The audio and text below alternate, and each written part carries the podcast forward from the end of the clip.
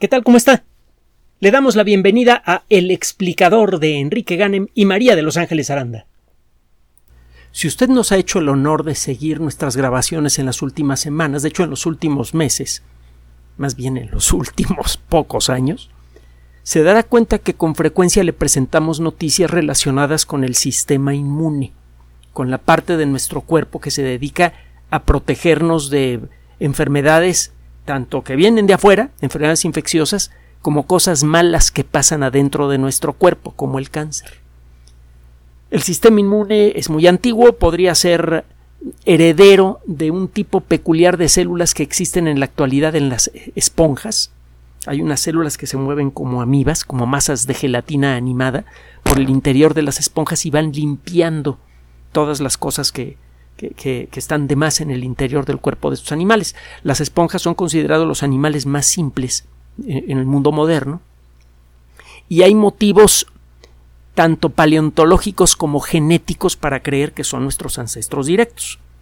Así que si usted ve que una persona eh, eh, se comporta como si tuviera el cerebro de esponja, ya saben en qué etapa evolutiva se encuentra. Bueno, el caso es que eh, las células que definen nuestro cuerpo también se mueven de una manera similar a, una amiba. Colectivamente los llamamos glóbulos blancos por el aspecto que tienen al microscopio. Sabemos que hay muchos tipos diferentes de glóbulos blancos, lo hemos mencionado en otras ocasiones, que si los linfocitos, que si los, eh, las células T, que si los monocitos y no sé qué tantas cosas. Al final de cuentas todos se ven más o menos igual al microscopio. En la segunda mitad del siglo XX empezó a quedar, bueno, me voy para atrás, a un libro que siempre mencionamos y que conviene leer si no lo conoce. Lo encuentra en español sin problema. Se llama Los cazadores de microbios de Paul de Cruyff. Es súper fascinante. Es gracias al trabajo de ese grupito de personas que aparece representada en este libro que el promedio de vida de la sociedad humana pasó de 16 años a casi 80 en muchos países del mundo prácticamente en un siglo nada más, después de existir en la Tierra por más de 300.000 años. Si en, en más de 3.000 siglos, el promedio de vida de la sociedad humana, para ponerlo en contexto, fue como de 16 años. Y en un solo siglo brincó en muchos países del mundo de los más avanzados a 80, entre 70 y 80 gracias a un puñado pequeño de personas que muchas veces la gente ni siquiera conoce. Todo mundo se sabe el nombre de los grandes deportistas, de los grandes políticos, de los grandes supermillonarios y poca gente sabe el nombre de los verdaderos benefactores de la humanidad. Qué vergüenza. Pero bueno, para eso está este espacio en parte. Agarre ese libro y léalo. No le va a costar trabajo. Va a encontrar, entre otras, la historia de Elías Mechnikov, que fue la persona que descubrió que los glóbulos blancos se dedican a comer bacterias y otras cosas malas que pueden entrar en nuestro cuerpo.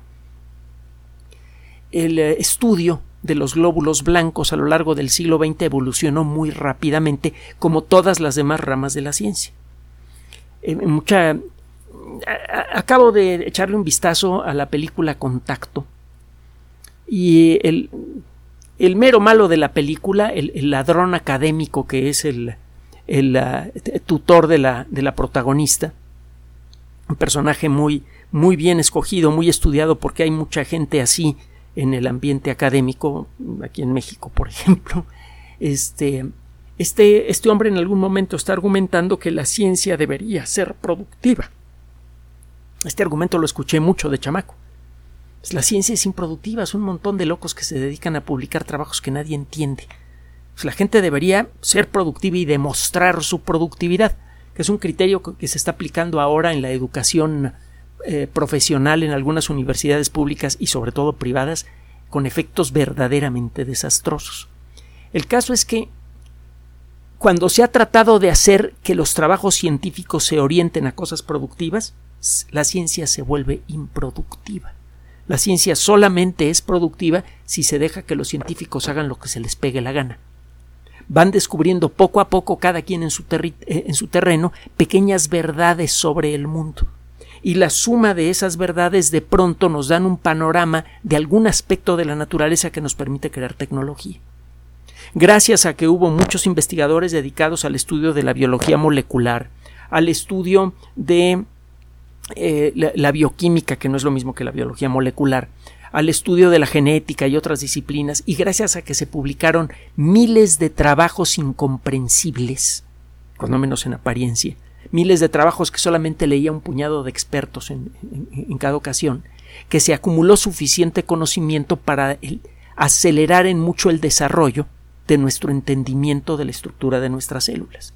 Y eso es lo que ha permitido a su vez el desarrollo de una tecnología verdaderamente espectacular, aunque apenas está empezando a, hacer sentir su peso en el mundo, la inmunoterapia ya se ha convertido en una, eh, eh, en una disciplina de respeto. Se han conseguido algunas curaciones completas de cáncer verdaderamente espectaculares y eso que le digo la tecnología pues apenas está en sus pininos. Es un, está más o menos en la misma etapa en la que estaban los aviones de los hermanos Wright, para que, para que me entiendan. Eh, el desarrollo acelerado de, las técnicas que permiten entender lo que sucede en el mundo de lo muy pequeño permitió empezar a descifrar cómo funcionan los glóbulos blancos, entre muchas otras cosas. La inmunología experimentó un desarrollo brutal después de la Segunda Guerra Mundial y gracias a eso mm, llegamos a tener el entendimiento que ahora tenemos del funcionamiento general del sistema inmune. Le digo que hay un montón de, de, células que en realidad son diferentes, pero que apilamos en el mismo grupo, los glóbulos blancos, que integran a la parte más visible del sistema inmune. Estas células realizan varios trabajos diferentes. Algunas, por ejemplo, se encargan de producir anticuerpos, que son unas proteínas que se le pegan de manera muy específica a las proteínas específicas que hay en la superficie de bacterias o de virus. Esto hace que, las bacterias y los virus queden inutilizados y además se vuelve patente su presencia para otras células, que son las células matadoras que se encargan, adivine qué, de ir a hacerle piojito a las, de, agarrar y aplastar a, las bacterias y a los virus.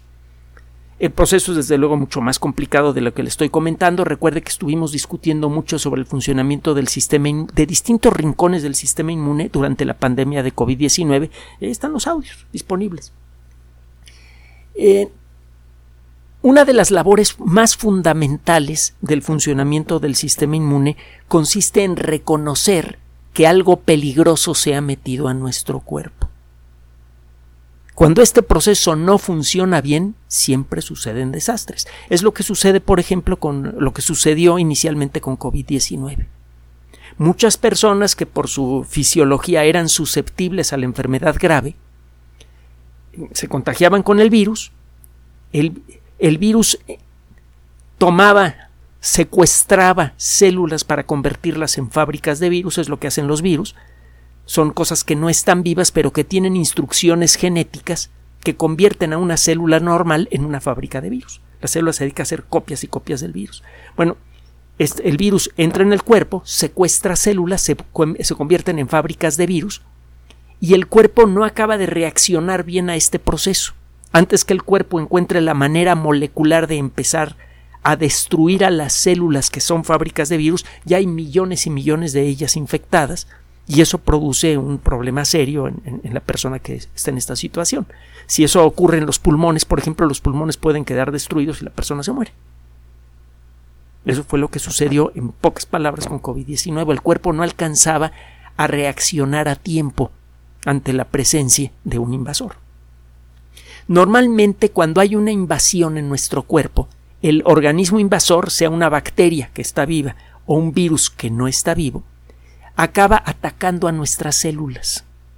A veces incluso se mete dentro de ellas. Cuando esto pasa, cuando una célula es atacada por una bacteria o un virus, produce unas sustancias que sirven como señal de alarma al sistema inmune.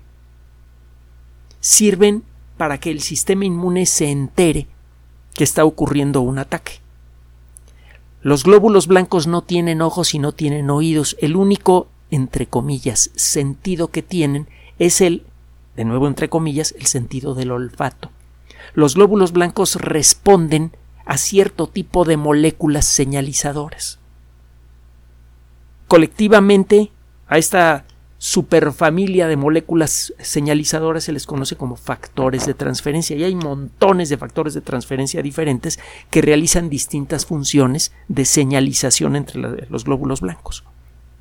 Bueno, una vez que los glóbulos blancos empiezan a sentir la presencia de ciertas sustancias en la sangre, empiezan a navegar en dirección de la fuente de esa sustancia.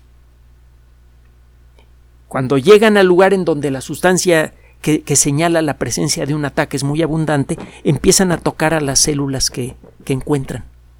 Cuando una célula se enferma, cuando una célula es atacada por un virus o una bacteria, produce un conjunto molecular muy especial que se llama el antígeno humano leucocitario. Human Leukocyte Antigen, HLA por sus siglas en inglés. Puede usted buscar el término en la Wikipedia si le interesa más el tema. La célula enferma cubre su membrana con, este, con muchos ejemplares de este paquete molecular que se llama HLA. Ese paquete molecular tiene proteínas que fabricó la misma célula y que sirven como señal de alarma, y también tiene fragmentos de las proteínas de la cosa que tiene adentro, sea un virus o una bacteria. Cuando un glóbulo blanco siente la señal química distante de un ataque, empieza a caminar en esa dirección.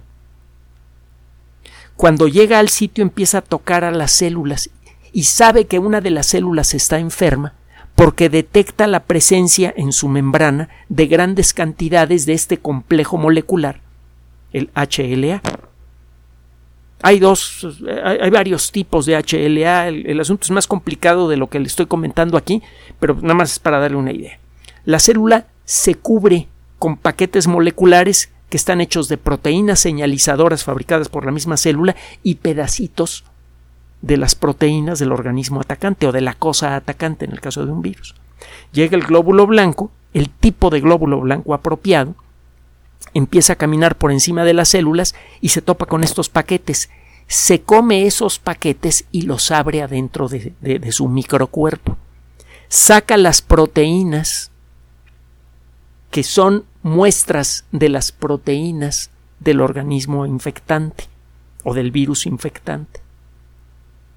Esta célula, una célula presentadora, busca entonces a otro tipo de célula que se llama célula B. Se le pega a otro tipo de glóbulo blanco, se le pega y le dice, oye, no estás tú para saberlo ni yo para contártelo, pero se acaba de meter un algo que todavía no conoces. Aquí tienes una muestra de las proteínas que tiene. La célula B, entonces, y el proceso de nuevo es más largo de lo que le estoy eh, comentando aquí, y tiene más vericuetos, aprende a fabricar un anticuerpo contra esa proteína. Es decir, una proteína que se le pegue perfectamente a esa muestra que le dieron. Una vez hecho esto, la célula B empieza a aventar proteínas de este tipo por todos lados, a aventar anticuerpos por todos lados. Y además se empieza a reproducir. Al cabo de poco tiempo hay muchas células B produciendo muchos anticuerpos. Y esos anticuerpos, si el proceso funciona bien, se le pegan a las bacterias o virus, esto puede llegar incluso a, neutralizarlos por completo y si no, cuando menos ese manojo de anticuerpos llama la atención de otro tipo de células que se encargan de aplastar a cualquier cosa que esté rodeada de anticuerpos. Este proceso, la producción de proteínas HLA, es supercrucial para que todo esto funcione muchas enfermedades graves, de hecho prácticamente todas las enfermedades graves, con, excepto los casos de, degeneración molecular, tienen que ver a veces con mal un funcionamiento pobre o, o un funcionamiento excesivo de este sistema. Por ejemplo, el que nuestro cuerpo no pueda fácilmente rechazar una infección de coronavirus tiene que ver con la lentitud con la que el cuerpo en, muchas personas aprende a fabricar anticuerpos contra coronavirus. Para cuando el cuerpo está reaccionando ya hay muchas células infectadas y destruidas. En el caso, desde luego, de COVID-19, los coronavirus comunes, que los hemos tenido todos a lo largo de nuestra vida, toda la sociedad humana es infectada de coronavirus, normalmente son tan débiles que son rápidamente aplastados. COVID-19 resultó ser diferente, al igual que SARS y MERS otros dos tipos de coronavirus que en el pasado reciente produjeron brotes epidémicos peligrosos. Puede suceder también que nuestro cuerpo mal reconozca una proteína que pertenece a una célula normal, por ejemplo, a una célula que forma parte del cartílago de nuestras articulaciones. De pronto le entra la locura un glóbulo blanco y dice, oye, esta, esta proteína de aquí no me gusta, vamos a fabricar anticuerpos contra ella. Eso alerta a todo el sistema inmune y el sistema inmune empieza a atacar al cartílago, a la articulación y viene una enfermedad autoinmune, la artritis reumatoide. Hay muchos tipos de enfermedades autoinmunes. De hecho, el número de tipos reconocidos de enfermedades autoinmunes ha crecido mucho en las últimas décadas. Gracias a la biología molecular podemos entender mejor la causa de muchos males que antes simplemente no, no, le veíamos ni pies ni cabeza. Muchas enfermedades que estaban clasificadas como enfermedades raras eh, sin una etiología específica, es decir, sin saber qué demonios las causa, ahora son clasificadas como enfermedades autoinmunes. Busque usted en la Wikipedia el término enfermedad autoinmune. Busque usted en un lugar que se llama Medline Plus, Medline Plus, así todo de corrido, el término enfermedad autoinmune. Lo va a encontrar en español, por cierto. Y en buen español. El caso es que cuando funciona mal este sistema o no reconoce bien a los atacantes o reconoce como atacantes a quien no debería eh, eh, eh, señalar. nuestro cuerpo muchas veces no puede luchar contra el cáncer por esto. A lo largo de nuestra vida, de todos nosotros van a aparecer células cancerosas. Y lo más probable es que en la mayoría de los casos nuestro sistema inmune haga pomada a esas células en un momentito. Pero a veces algunas células llegan a escapar a este proceso y es cuando comienza a crecer un tumor. Esto sucede porque el sistema inmune no sabe reconocer a esas células peligrosas como células malas y ahora sabemos que eso es consecuencia de un funcionamiento deficiente del sistema HLA. Entonces, ¿qué pasa si llegáramos a dominar el el funcionamiento del sistema HLA. Podríamos desarrollar mejores defensas contra toda clase de bichos infectantes. Es más, en una de esas, esto es pura ciencia ficción, pero podríamos deshacernos de los antibióticos. Podríamos encontrar la manera de estimular a nuestro cuerpo para que las defensas naturales de nuestro cuerpo sean capaces de luchar contra cualquier infección. Cuando menos eso se antoja posible. Quién sabe si lo sea, pues, pero se antoja posible. Y podríamos curar el cáncer con mucha facilidad, como ya empieza a suceder en casos muy contados gracias a la inmunoterapia. La inmunoterapia busca, entre otras cosas, resolver el problema de, de que nuestro sistema inmune aprenda a reconocer a células cancerosas.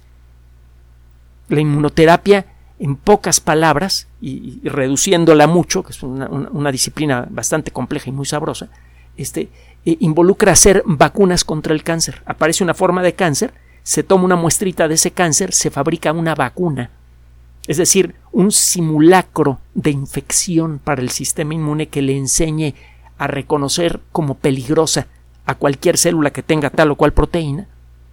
Luego se inyecta a, esas células ya preentrenadas en contra del cáncer y esas células buscan células cancerosas y las destruyen y en algunos casos se han conseguido curas realmente increíbles. Muy contados todavía, pero se han conseguido ya curas increíbles. Curas, curas, curas, curas, curas. Desaparece el cáncer, se va. Es, es muy interesante este rollo. Bueno, en suma, si llegáramos a entender el funcionamiento del sistema HLA,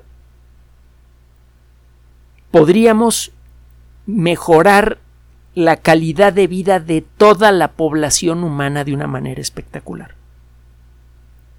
Podríamos ir más allá de la tecnología que fue inventada por los grandes cazadores de microbios, por ejemplo, la tecnología de las vacunas. Podríamos realizar terapias contra enfermedades terribles como el cáncer y podríamos quizá detener por completo el desarrollo de enfermedades autoinmunes. Y vuelvo a decirle, hay muchísimas enfermedades autoinmunes, más de las que creíamos. Incluso parece que el mal funcionamiento del sistema inmune juega un papel importante, todavía no sabemos hasta qué punto, en enfermedades neurodegenerativas como el Alzheimer o el mal de Parkinson. Entonces todavía está en investigación, pero es claro que el sistema inmune algo tiene que ver. Entonces, el entender el sistema HLA es especialmente crucial para poder entender bien el funcionamiento del sistema inmune al punto de poder meterle mano y corregirlo o aumentarlo según el caso. El problema es que el sistema HLA es escandalosamente complicado. Involucra varios genes, cada gene tiene instrucciones para fabricar una proteína particular. Se forman complejos grandes de estas proteínas. El sistema HLA no está hecho de un solo tipo de proteína, sino de muchos tipos de proteínas diferentes que están entrelazados para formar una maquinaria molecular extraordinariamente compleja. Además, las pequeñas mutaciones naturales que hay entre todos los seres humanos hacen que el funcionamiento del sistema HLA de Pedro sea distinto al de Juan y distinto al de Luisa. En pocas palabras, aunque la maquinaria molecular básica del sistema HLA es idéntica en todos los seres humanos y en otros organismos, el funcionamiento detallado es casi perfectamente individual. Y esto es lo que hace que algunas personas respondan a las enfermedades con facilidad, gente que apenas se infectó de COVID-19 en varias ocasiones y ni lo notó durante la pandemia, y otras personas, eh, por lo demás perfectamente sanas, enfermaran gravemente. Ciertamente el estado general de salud de una persona, si, es joven, si, si, ha comido bien, si eh, toma sus vitaminas, si no toma alcohol, que, disminuye el funcionamiento del sistema inmune, si no fuma, ayuda en mucho a que el sistema inmune funcione bien. Pero puede tener usted una persona que lleva una vida impecable y que es vulnerable a una variedad particular de algún virus y otra persona con un estilo de vida menos que perfecto a lo mejor no lo es. Déjeme resaltar una cosa. Una persona que tiene un estilo de vida que es menos que, eh, ideal tiene mayores probabilidades de enfermar y de enfermar gravemente de algo como COVID-19. También hay que decirlo. Bueno, el caso es que el poder en un momento dado intervenir en todo este relajo para poder llamar la atención del sistema inmune cuando hay cáncer para que el sistema inmune destruya las células cancerosas, que lo podría hacer en cualquier rincón del cuerpo y con rapidez. Se acabarían las cirugías, se acabarían los tratamientos terribles con quimioterapia, etcétera, etcétera. El entrenar al cuerpo para que sepa a qué atacar y a qué no atacar depende en buena medida de nuestro entendimiento del sistema HLA. En particular, de, un aspecto peculiar de este, este eh, sistema que se llama el antígeno HLA clase 2. Es este manojo de, de proteínas, algunas fabricadas por la célula atacada y otras que son provenientes del organismo atacante, lo que le sirve al sistema inmune para saber a quién debe pegarle y a quién no si llegamos a entender bien cómo es que se fabrican estas masas de proteína que quedan en la superficie de las células enfermas, podríamos entrenar fácilmente al sistema inmune para que le pegue a lo que queramos. Y también a través de esto podríamos encontrar la manera de desprogramar a las células que están atacando a nuestro propio cuerpo. Esto podría resultar un poquito más complicado, pero parece que se puede. Todo gira alrededor de la misma cosa el entender cómo funciona el antígeno HLA clase 2. El problema es que, como le digo, no basta con tener información de, de, los genes que sirven para fabricar las proteínas del antígeno HLA clase 2. Si usted revisa en detalle las instrucciones para la fabricación de todo ese manojo de proteínas en muchas personas diferentes, va a encontrar respuestas diferentes el saber exactamente qué debe decir la prote qué, qué estructuras deben tener las proteínas de este, de, este antígeno, se antoja escandalosamente complicado. Habría que analizar millones y millones de muestras de, de, seres humanos de todo tipo y saber cuál es su estado de salud y cómo reaccionan a ciertas enfermedades para empezar a decir, oye, si una persona está formando antígenos HLA clase 2 con tales características es más fácil que le dé una enfermedad autoinmune. Hay que cambiar eso. O las personas que están fabricando el antígeno HLA clase 2 con tales, eh, eh, de, tal manera son susceptibles a COVID-19 grave. Hay que protegerlas. Para llegar a ese conocimiento, a pesar de que ya sabemos exactamente qué proteínas están involucradas, eh, se antoja que necesitamos a un supercerebro que sea capaz de correlacionar un montón de datos diferentes, de ver en la maraña de, de ah, información producida por la información, por el análisis de la información genética de miles de, del sistema HLA de miles de personas, que son todas diferentes, y encontrar algún aspecto común que hace que el sistema HLA funcione bien a veces y funcione mal en, otras. Es eh, complicadísimo. Es como tratar de escuchar eh, eh, una clase de biología molecular avanzada o de física o de alguna otra cosa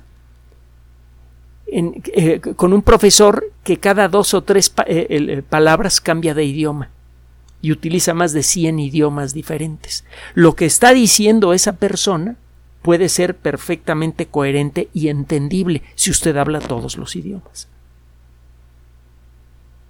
Entonces, saber cómo funciona el sistema HLA clase 2 involucra el saber el lenguaje de las proteínas de muchas personas diferentes, cada persona con un lenguaje molecular sutilmente diferente.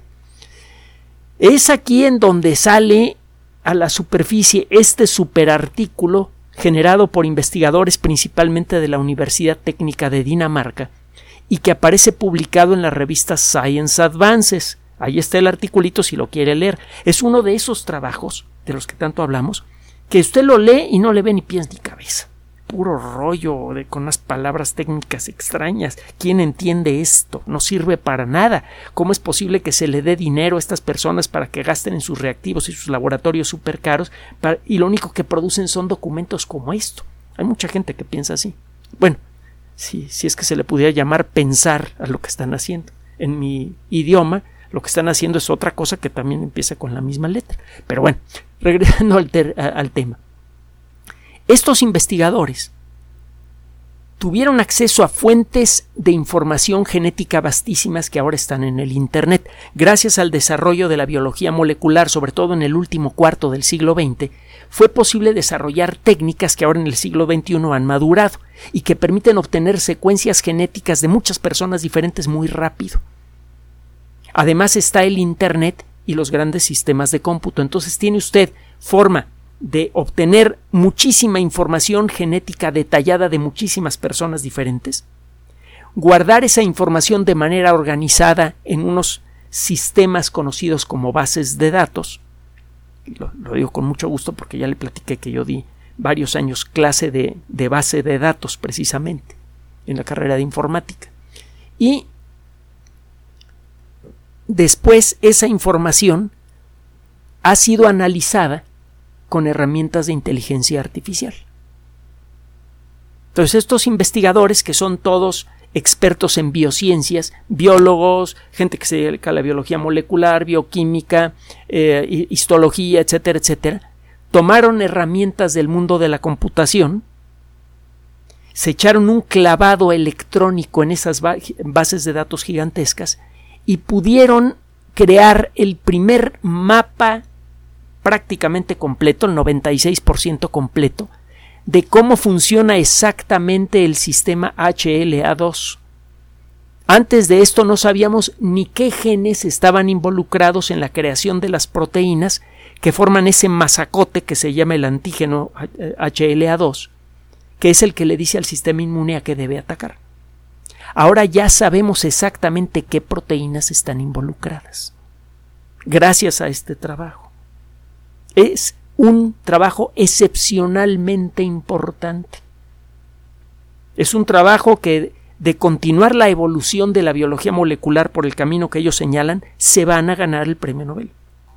En, que a lo mejor se los dan en 20 años, ¿eh? que luego pasa, pero les van a dar el premio Nobel casi con seguridad. Es extraordinariamente trascendente, porque gracias a ese mapa genético Ahora, muchos investigadores de todo el mundo que se dedican a estudiar enfermedades infecciosas, que se dedican a estudiar eh, cáncer, que se dedican a estudiar eh, virus peligrosos, etcétera, etcétera, tienen una herramienta poderosísima para entender por qué algunos virus y bacterias pueden atacar de manera tan efectiva a nuestro cuerpo y por qué nuestro cuerpo reacciona tardíamente. Y podrían encontrar la manera de revertir esto. Y con esto se acabarían se reduciría en mucho y en una de esas hasta se acaba el uso de antibióticos y de desinfectantes. Nuestro cuerpo podría protegerse de lo que sea. Podríamos afinar el mecanismo creado por varios miles de millones de años de evolución para que nuestro sistema inmune aprenda a destruir todo aquello que nos conviene que destruya. Y, de manera complementaria, podríamos encontrar la manera de evitar que alguna vez nuestro sistema inmune empiece a atacar a nuestro propio cuerpo podríamos cortar de raíz desde que somos pequeños con la posibilidad de desarrollar enfermedades autoinmunes y probablemente podríamos desde pequeños desarrollar un supersistema inmune muy, muy, muy resistente a prácticamente todo. Probablemente, como consecuencia de esto, empezaríamos por eliminar de, de, ah, de, la lista de cosas obligatorias para, para la gente joven cierto tipo de vacunas. No porque las vacunas sean indeseables, son maravillosas y por eso ahora vivimos tantos años y con tanta salud. Solo que eh, nos desharíamos de las vacunas para reemplazarlo por algo mejor. La vacuna es una forma un tanto tosca de enseñar al sistema inmune a reconocer cosas peligrosas. El nuevo sistema haría que el sistema inmune sea mucho más efectivo para reconocer por cuenta propia qué cosas conviene atacar, qué cosas conviene evitar que entren al cuerpo, en pocas palabras. Entonces, de arranque, eso sería uno de los grandes beneficios, y hay muchos otros. Obviamente, esto se convertiría prácticamente en una vacuna genética contra el cáncer. El cáncer se volvería una condición extraordinariamente rara, porque usted podría reformular genéticamente el sistema HLA desde que somos jóvenes, con herramientas como CRISPR-Cas que nos permiten hacer edición genética fina. Además, otra cosa muy interesante es que podríamos mejorar en mucho el funcionamiento del sistema inmune justo a tiempo para el inicio de la colonización del espacio. Hemos dicho que uno de los grandes problemas que hay con la colonización del espacio por ejemplo, la colonización de Marte, es que hay que pasar muchos meses en el espacio exterior sometidos a la radiación natural del espacio exterior. Las naves espaciales no son, son ligeras. No pueden llevar una coraza grande contra la radiactividad natural eh, producida por el viento que emite el Sol, por ejemplo. O los pedazos de átomo que vienen desde grandes distancias interestelares y que bañan al sistema solar, los famosos rayos cósmicos. Es el efecto acumulativo de esa radiación, se ha visto en los astronautas de la Estación Espacial Internacional, por ejemplo, es de un envejecimiento acelerado. Mayor propensión para el cáncer, ese tipo de cosas. Bueno, eso se podría corregir. Podríamos desarrollar una defensa genética que permita que nuestro cuerpo se defienda de manera natural contra la radiación del espacio. Eh, las consecuencias de este trabajo son de veras, de veras, de veras enormes. No se alcanza a ver el horizonte de lo que se podría hacer con el conocimiento generado con este trabajo. Obviamente el conocimiento mismo es insuficiente. Estos investigadores lo que están haciendo es presentar un mapa de todas las todos los genes asociados con el funcionamiento de este sistema y están presentando un esquema general de cómo funciona. Este es el punto de partida para muchas investigaciones que en un intervalo de tiempo relativamente corto, de unos pocos años, va a producir una revolución profunda en la medicina moderna. Esto se debería traducir en mayor salud y mayor periodo de vida para todos nosotros. Faltará por ver si la sociedad humana tiene la madurez suficiente para aprovechar este conocimiento sin acabar por saturar al ecosistema con gente, que es el problema más grave que tenemos. Recuerde que todo el conocimiento científico es siempre potencialmente útil, potencialmente positivo. Lo que en un momento dado determina si un trabajo científico, un conocimiento derivado de la ciencia, eh, genera beneficios a la sociedad, no depende de los científicos. Lo que determina que un trabajo sea benéfico es la responsabilidad con la que el colectivo humano utiliza ese conocimiento. Gracias por su atención. Además de nuestro sitio electrónico www.alexplicador.net, por sugerencia suya tenemos abierto un espacio en Patreon, el explicador Enrique Ganem, y en PayPal, el explicador patrocinio por los que gracias a su apoyo sostenemos este espacio. Puede usted descargar gratuitamente estos audios en formato MP3 en Spotify y en iTunes como El Explicador sitio oficial y en SoundCloud como El Explicador y con formato de video en YouTube en El Explicador sitio oficial. Recuerde nuestras redes sociales de siempre, Twitter Enrique-Ganem y en Facebook Enrique Ganem sitio oficial, El Explicador y los grupos que usted ya conoce. Finalmente, el explicador siempre somos María de Los Ángeles Aranda y Enrique Ganem. Gracias.